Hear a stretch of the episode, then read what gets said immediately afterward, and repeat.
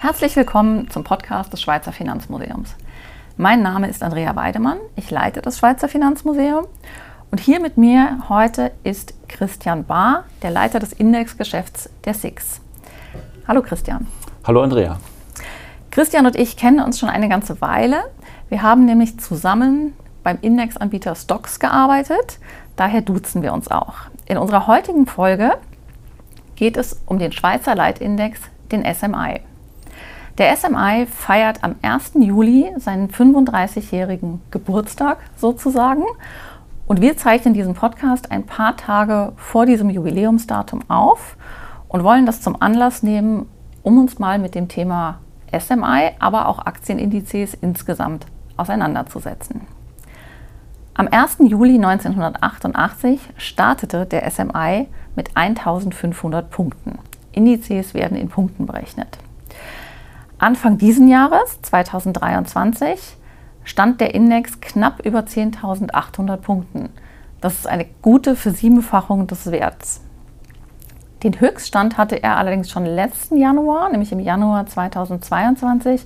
Da stand der SMI knapp unter 13.000 Punkten. Heute wollen wir uns also, wie gesagt, ein bisschen mit den Zusammenhängen des Schweizer Aktienmarktes mit dem SMI beschäftigen und verstehen, welche Bedeutung Indizes insgesamt haben. Christian, der SMI wird immer wieder in den Nachrichten genannt. Man hört immer, der SMI steigt, der SMI fällt, er steht bei so und so vielen Punkten. Wir kennen ihn also eigentlich jeder aus dem Radio, aus dem Fernsehen und doch wissen ganz viele von uns gar nicht so genau, was es denn eigentlich ist. Also der SMI ist eigentlich der, der wichtigste Aktienindex der Schweiz. Eigentlich die wichtigsten Titel der Schweizer Börse sind dort drin reflektiert. Und der Index misst im Prinzip die, die Preisänderung, misst aber auch äh, Aktivitäten der Unternehmen, beispielsweise Dividendenzahlung, Kapitalerhöhung oder auch Großereignisse wie Fusion und Übernahmen. Beispielsweise die Übernahme der Credit Suisse durch die UBS wurde natürlich selbstständig auch im SMI reflektiert. Genau, du hast es jetzt schon angesprochen. Es gab da kürzlich einen relativ großen Wechsel. Wie genau müssen wir uns das denn vorstellen? Also es war ja nun nicht so, dass die UBS die Credit Suisse übernommen hat und damit auch automatisch der gesamte Anteil im Index an die UBS überging, sondern es gibt ja jetzt ein neues Indexmitglied, das anstelle der CS dazukommt. Das ist genau richtig. Äh, der Ersatz war das Unternehmen Kühne und Nagel. Äh, wir haben eine Art Selektionsliste für die Nachrücker. Wenn ein Platz im Index frei wird, weil ein Unternehmen übernommen wird oder rausfällt, dann rückt automatisch jemand nach. Und Kühne und Nagel waren sozusagen auf der höchsten Platzierung. Ist dann nachgerückt. Ich muss dazu sagen, dass auch die Übernahme der UBS Credit Suisse, wie natürlich auch in den Medien erwähnt, eher ungewöhnlich war, wie das, äh, äh wie das äh, technisch abgelaufen ist. Zum Beispiel der Zeitplan war ja lange nicht bekannt. Daher konnten wir auch von der, mit der Indexveränderung auch mussten wir entsprechend auch warten, bis wir alle Informationen haben, wann die Übernahme genau stattfindet. Und ist ja dann an einem Tag von heute auf morgen die Credit Suisse-Achse verschwunden und da gleich, gleichzeitig haben wir dann auch Kühne und Nagel neu in den Index aufgenommen. Das heißt, wenn ich jetzt Investor bin, ich investiere in den SMI, muss ich eigentlich gar nichts machen, sondern das wird alles ganz automatisch gemacht. Absolut. Also der Index reflektiert automatisch die Marktveränderung und wenn man als Investor über ein Finanzprodukt in den SMI investiert wird, wird das, der Asset Manager oder die Bank einfach diese Veränderung mitmachen und als Investor selber hat man eigentlich keine, hat man eigentlich nichts zu tun. Das kann man, wird automatisch, deckt man den Markt, die Marktentwicklung mit ab. Ja, das ist praktisch. Auf das Thema Finanzprodukte gehen wir gleich noch mal ein bisschen tiefer ein.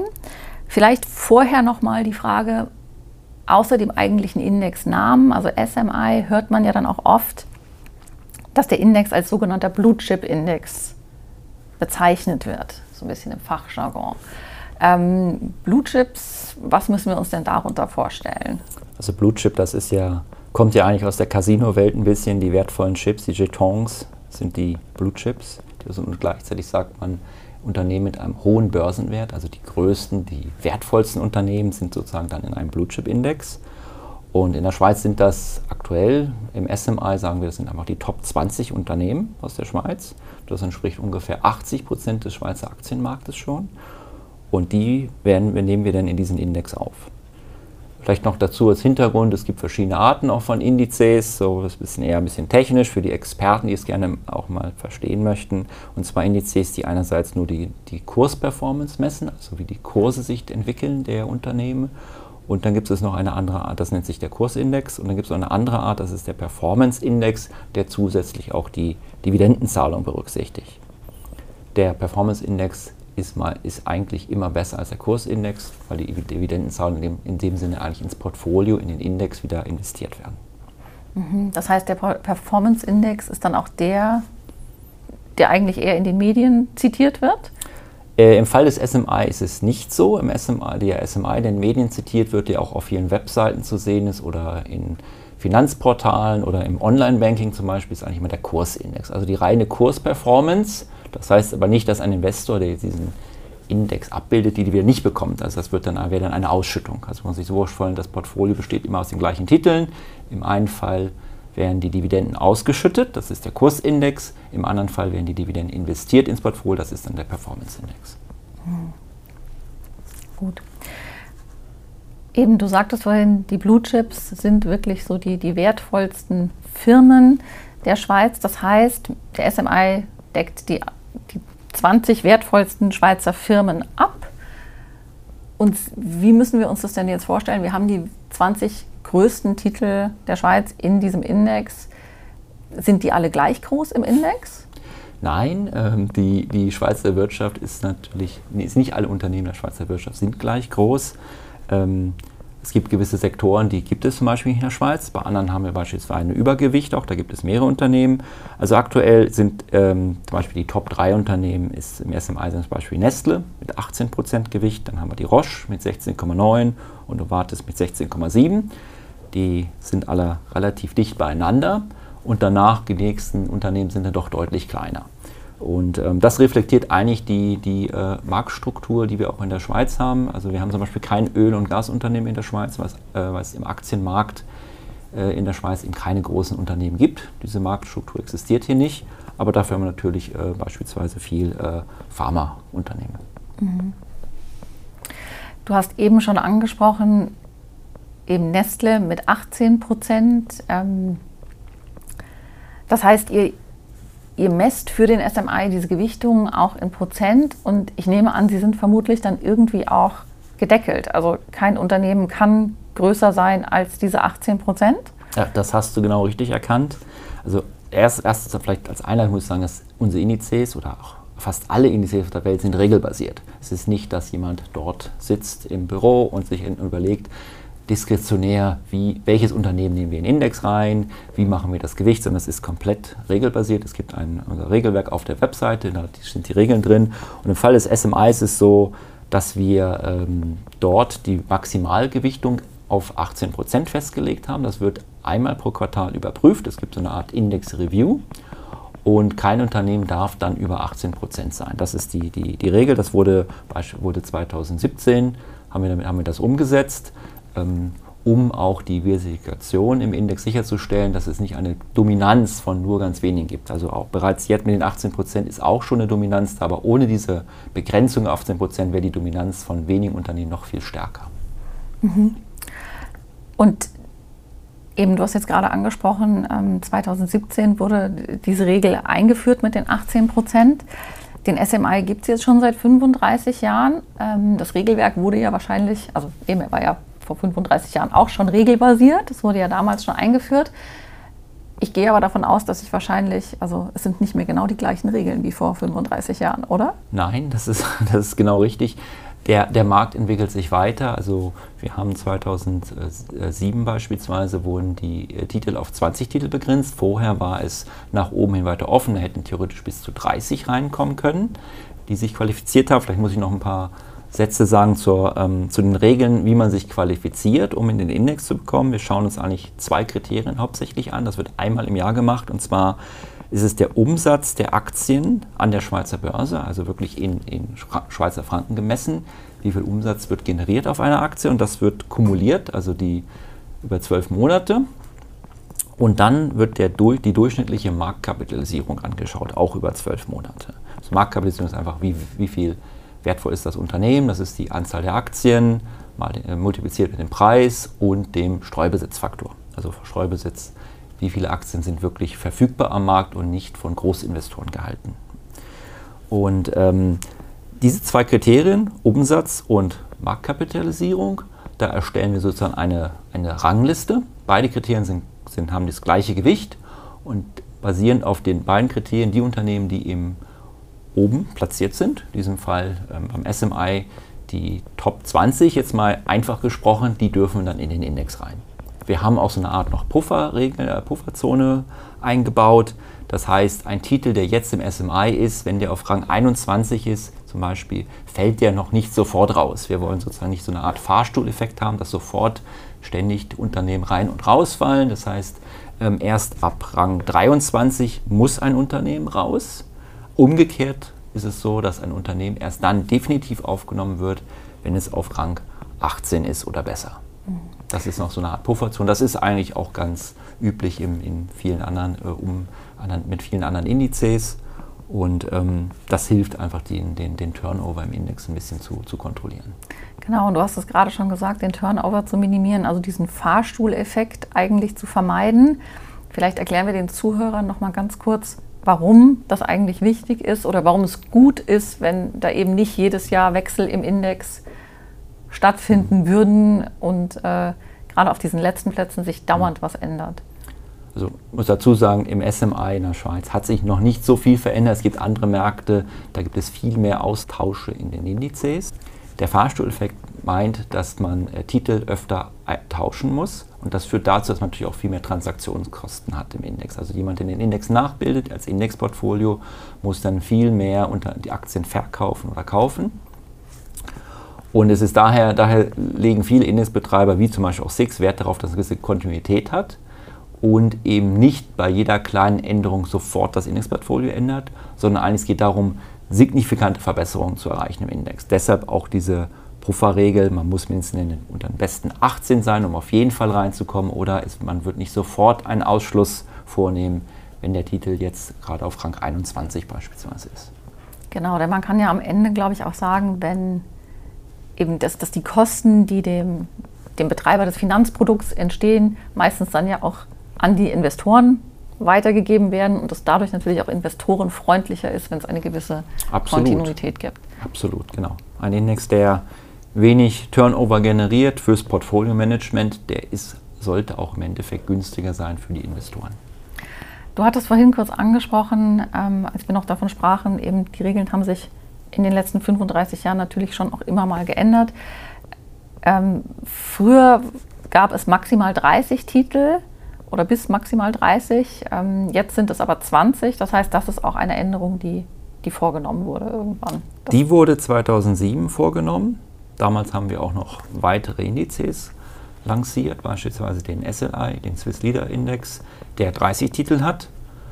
Ähm, und das war damals, das war die Entscheidung, die man hat man auch in Zusammenarbeit mit der Indexkommission als beratendes Gremium und auch anderen auch Kunden besprochen und hat daher überlegt, das wäre etwas, was der Markt damals gebraucht hat. Ähm, ich kann jetzt, nicht, kann jetzt nicht sagen, dass wir es in Zukunft nicht anders machen werden, weil die, die Entwicklung geht weiter. Wir können, es können neue Unternehmen kommen, wir können vielleicht auch Wünsche der Kunden ähm, berücksichtigen und gegebenenfalls würden wir auch Marktkonsultationen, Kundenfeedback ähm, zusammen einsammeln und entsprechend eine Art Marktkonsultation starten und überlegen, ob man die Indexregeln eventuell ändern müsste. Hm. Das heißt, ihr schaut eigentlich immer eben, was, was passiert im Markt, gibt es Gibt es grundsätzlich Änderungen, auf die man vielleicht in irgendeiner Form mit dem Regelwerk auch reagieren müsste, damit der SMI weiterhin so bedeutend für die Schweizer Wirtschaft bleibt, wie genau. er im Moment ist? Genau, absolut richtig. Wir, wir schauen uns eigentlich an, was sind die Entwicklungen im Markt, wie entwickelt sich die Marktstruktur, was sind die Wünsche des Kunden und noch die dritte Dimension ist auch die Regulierung. Also es gibt auch Regulierung auf Indexebene, die Benchmark-Regulierung und es gibt auch Regulierung auf Ebene der Finanzprodukte. Wir können keinen Index bauen, der für ein Finanzprodukt nicht mehr geeignet ist. Wenn sich da die Regulierung ändert, entsprechend würden wir den Index entsprechend in die Richtung entwickeln. Mhm. Oder einen neuen Index machen, der auch diesen Bedarf abdeckt. Mhm. Wenn wir jetzt noch mal kurz dabei bleiben, quasi die, die Bedeutung des SMI für, für die Wirtschaft. Ähm, es wird ja auch oft gesagt, der SMI ist so das Barometer, die Fieberkurve der Schweizer Wirtschaft. Kann man das so sagen? Kann man sagen, wenn man weiß, was die größten 20 Titel der Schweiz machen, also wie sich der SMI bewegt, dann weiß ich eigentlich Bescheid, was wirtschaftlich im Land passiert?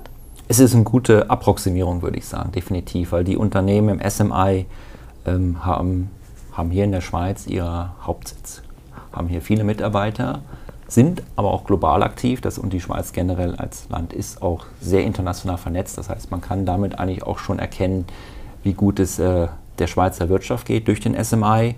Was natürlich auch berücksichtigen müssen, natürlich der SMI schaut auf die börsengehandelten Unternehmen und die großen. Durch die Schweiz besteht aus viel mehr, nämlich auch kleine mittelständische Unternehmen, die nicht immer auch an der Börse notiert sind, muss man dazu sagen. Also mhm. sollten nicht ignorieren, dass da ein Großteil der, der Unternehmen, klein, mittelständisch, eben nicht direkt im, im, im Börsenumfeld tätig ist. Ja, und es gibt natürlich auch noch viele, viele andere Unternehmen, die an der Schweizer Börse gelistet sind und aber eben nicht unter den 20 größten sind und nicht im SMI. Aber ich nehme an, es gibt ja auch noch viel mehr Indizes, die dann eben auch andere Unternehmen abdecken, die börsennotiert sind. Absolut. Also der, der breiteste Index, den wir haben, ist der SPI, der Swiss Performance Index, und der deckt den gesamten Schweizer Aktienmarkt ab. Das sind knapp über 200 Unternehmen. Und der ist, der ist auch sehr beliebt bei Investoren, die eben nicht nur den Blue Chip, das Blue Chip Segment durch den SMI abdecken wollen, sondern auch entsprechend die, sag ich mal, die Mid- und Small Caps in diesem Sinne. Und wenn wir den Blick vielleicht mal ein bisschen rausschweifen lassen, raus aus der Schweiz. Den SMI gibt es seit 35 Jahren. Indizes gibt es ja aber eigentlich schon viel, viel länger was ist denn so ein Aktienindex eigentlich und wo kommt der denn her? So ganz plakativ gesprochen, im Prinzip ist es einfach eine aggregierte Darstellung der Performance von gewissen Instrumenten.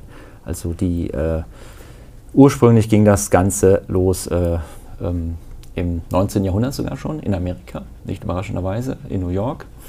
Und dort wurden Aktien gehandelt und man hat sich dann gefragt, ja, wie kann man denn so ein Gesamtbild vom Markt eigentlich darstellen? Weil manche Aktien gehen rauf, manche Aktien gehen runter und dann hat äh, jemand ganz kreativ, ein Medienhaus zum Beispiel, angefangen, hat gesagt, ich schreibe einfach mal das untereinander, die Kurse und, und dividiere das durch die Anzahl der Titel. Und dann habe ich gesagt, dieser, diesen, diesen Wert, den vergleiche ich mit dem Vortageswert und dann habe ich ungefähr eine, kann ich ungefähr sagen, hat der Markt sich jetzt nach oben und nach unten entwickelt oder seitwärts. Und das Ganze ist dann der Dow Jones Industrial Average geworden. Dort hat man dann die, die Top 30 Unternehmen ähm, die größten aus dem US-Markt auch nach, nach Sektoren selektiert. Und das Ganze fängt dann vor 120 Jahren an, 1896. Und äh, seitdem, und das wurde dann auch für das Medienunternehmen Wall Street Journal gemacht, und seitdem äh, gibt es die ersten Aktienindizes. Natürlich hat niemand damals daran gedacht, dass das mal so was Großes wird. Das war eigentlich eher ein, ein Zettel, auf dem man Dinge aufgeschrieben hat, und dann hat man das mit dem Zettel von gestern verglichen. Genau, aus diesem Zettel, das haben wir mal äh, recherchiert für eine vorherige Sonderausstellung, dieser Zettel, der wurde wirklich ähm, dann auch an die Banken in New York verteilt am Anfang und aus dem ist dann wirklich das heutige Wall Street Journal entstanden. Das Wall Street Journal fing quasi mit diesem Aktienzettel damals an und äh, damals gab es ja auch noch keine Computer, das heißt, der Dow Jones wurde wirklich die ersten 40 Jahre mit der Hand kalkuliert. Das mit der Hand. Sehr, ja, noch ganz anders, als äh, wir das heute so kennen. Die Berechnung ist auch sehr einfach. Also heutige Aktienindizes sind ein bisschen komplexer als der Jones Industrial Average und äh, muss auch sagen, also auch besser geeignet. Also, heu also heute würde man nicht mehr so eine Methode machen mit den ganzen zusätzlichen Anwendungs, äh, Anwendungen, die man mit Indizes hat, da ist der Dow Jones Industrial Average sicher nicht mehr der, der beste Index, sondern es gibt andere Indizes, die da geeignet dafür sind, gerade wenn man um Finanzprodukte geht. Genau, wir hatten es ja vorhin vom Regelwerk und eben, dass der SMI zum Beispiel regelbasiert ist und ihr einmal jährlich die Zusammensetzung anhand der Regeln überprüft. Und äh, ich meine mich aber zu erinnern, dass die Zusammensetzung vom Dow Jones sehr, sehr lange wirklich vom, vom Chefredaktorengremium äh, des Wall Street Journals bestimmt wurde, was ja dann eigentlich so im Sinne der Vorhersehbarkeit äh, für den Markt auch nochmal was ganz anderes war. Ja, in der Tat, dort gab es ein Gremium, das muss man sagen, das haben viele Aktienindizes haben so angefangen. Es gab dann, entweder nannte sich das Indexkommission, Indexkomitee, die dann ähm, teilweise auch diskretionär entschieden haben, welche Unternehmen in einen Index kommt und beispielsweise beim Dow Jones Industrial Average war der Wunsch, dass man möglichst Unternehmen aus verschiedenen Branchen in Amerika in diesem Index zusammengebracht hat. Und das hieß nicht unbedingt mal nicht unbedingt die Top 30, die größten, sondern man hat dann gesagt, ja, wir wollen die größten, aber wir wollen auch eine Repräsentation der Branchen haben. Und deshalb war es beispielsweise, ging das vor über 120 Jahren eher mit Unternehmen los, die im, äh, im Eisenbahnsektor tätig war, der Boom der, der Eisenbahn entsprechend und während man heute auch eben Technologieunternehmen dort findet. Mhm. Genau, also es gibt der Dow Jones zum Beispiel jetzt für die USA, wir haben den SMI für die Schweiz. So hat ja eigentlich fast jedes Land so ein bisschen seinen heimischen Länderindex, der so die, die nationale ähm, Wirtschaft widerspiegelt. Es gibt ja aber auch länderübergreifende Indizes und es gibt ja sogar so exotische Sachen, die Themen aufgreifen, ganz verschiedene.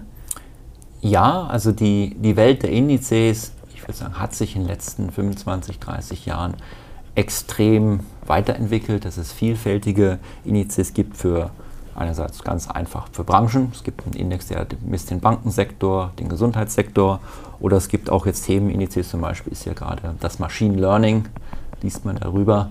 Und dann gibt es Indizes, die Unternehmen identifizieren, die im Bereich Machine Learning äh, aktiv sind und nur diese Nische abdecken.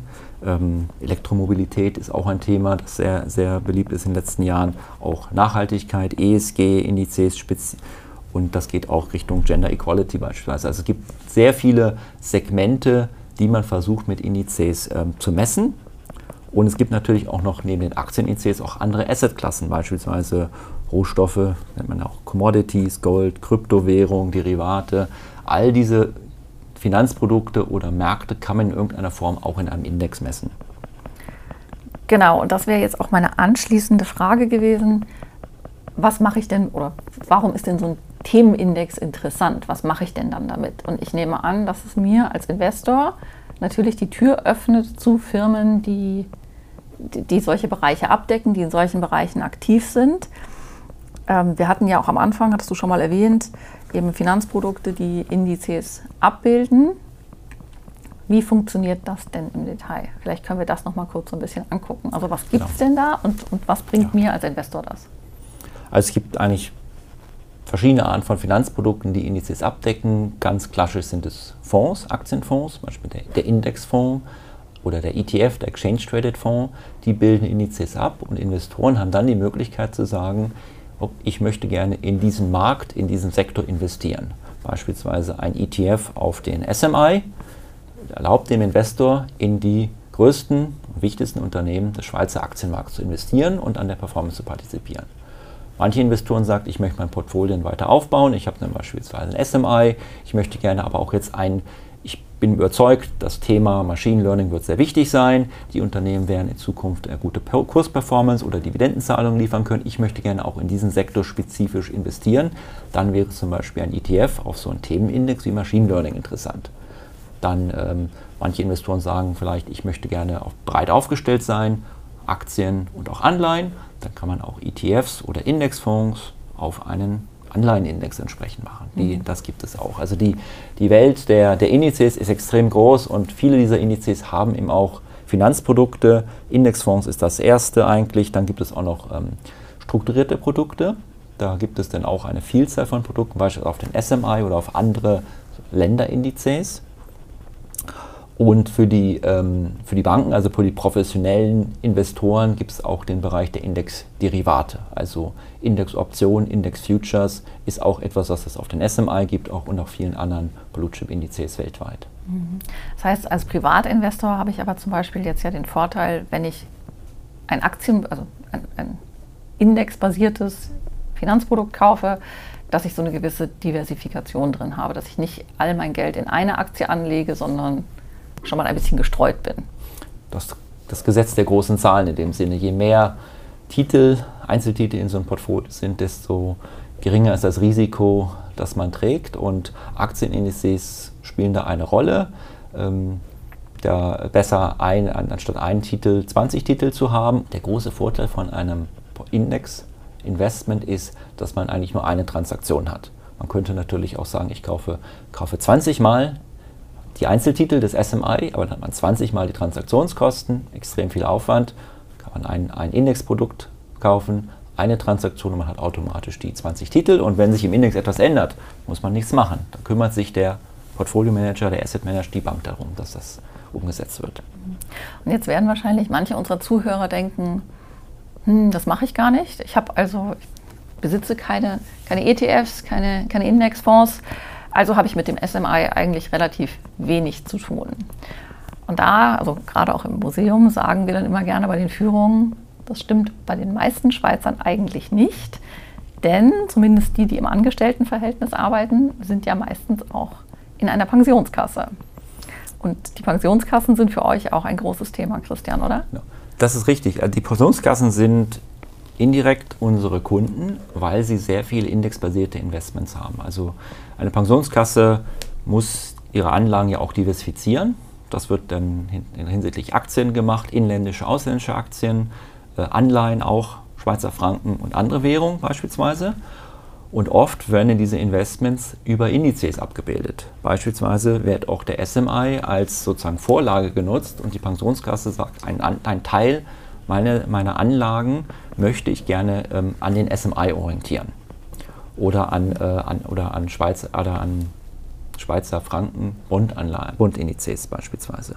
Oder europäische Aktien, internationale Bondindizes. Und das heißt natürlich, da ist entspricht, hat natürlich jeder Investor ein Interesse zu sehen, wenn ich in der Pensionskasse bin, automatisch die Performance der Aktienmärkte beeinflusst den Wert meiner Pensionskassenansprüche.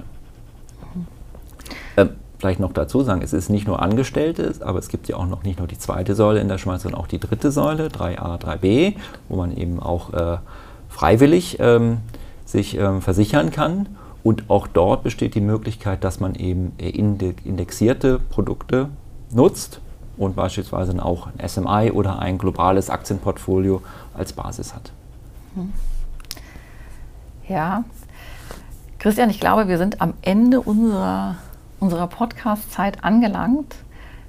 Ganz herzlichen Dank, dass ähm, du dir die Zeit genommen hast und heute an unserem Podcast teilgenommen hast. Ähm, Ihnen, liebe Zuhörer, auch nochmals unseren herzlichen Dank fürs Zuhören. Wenn Sie jetzt gleich abschalten, schauen Sie doch vielleicht mal im Internet, wo steht denn der SMI? Überlegen sich, wo sind denn Ihre Berührungspunkte mit dem SMI? Und wenn Sie das nächste Mal im Radio oder im Fernsehen hören, er ist gestiegen oder gefallen, denken Sie an uns, denken Sie an Christian Bahr, denken Sie an diesen Podcast. Vielen Dank fürs Zuhören. Vielen Dank.